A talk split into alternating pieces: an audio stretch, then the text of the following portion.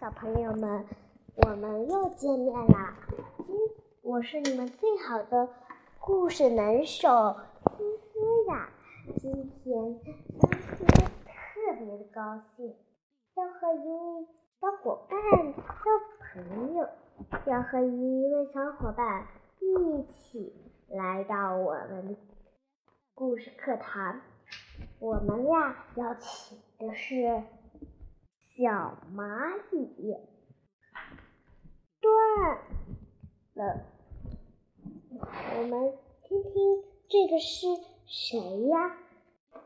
小蚂蚁摔断了腿，小蚂蚁菲菲独自到很远的地方去找食物，一不小心。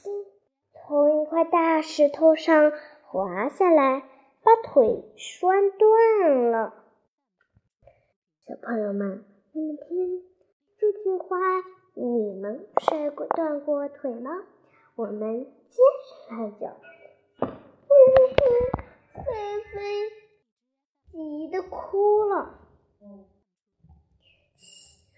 哭了起来。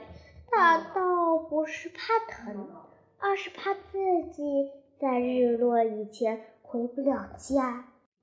要是那样，兵一把门一关，自己就只好在外面过夜了。万一碰见了食蚁兽，可就完了。小蚂蚁飞飞，越想越害怕，越想越难过。哭声也逐渐大了起来，菲菲的哭声引来了小蜗牛。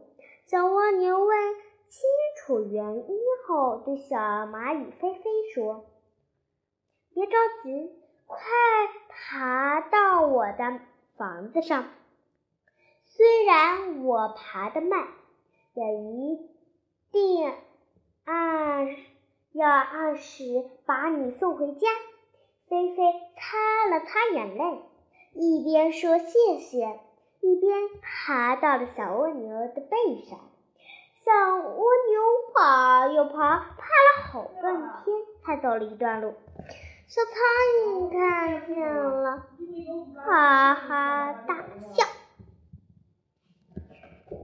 你照你这个速度，就算也……”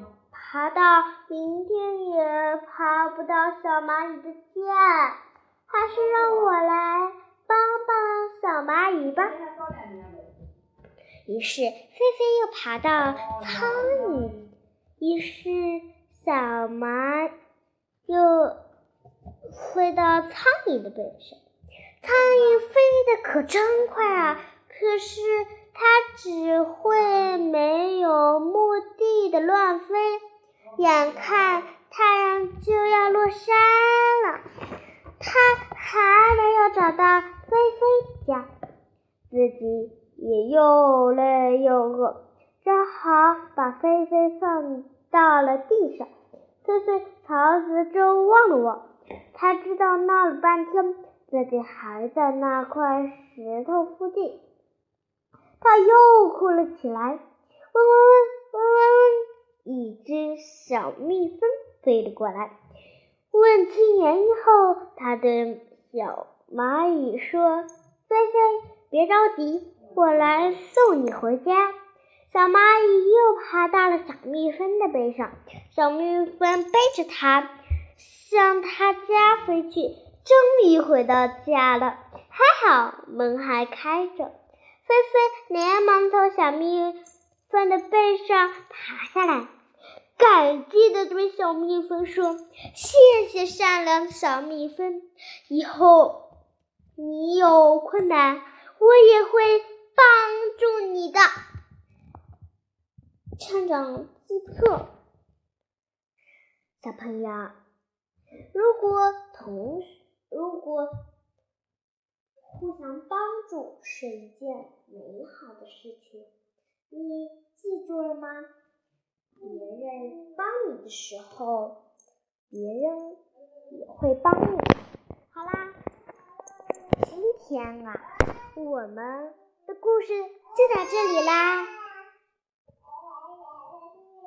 拜拜，咱们祝晚上节玩的愉快哦。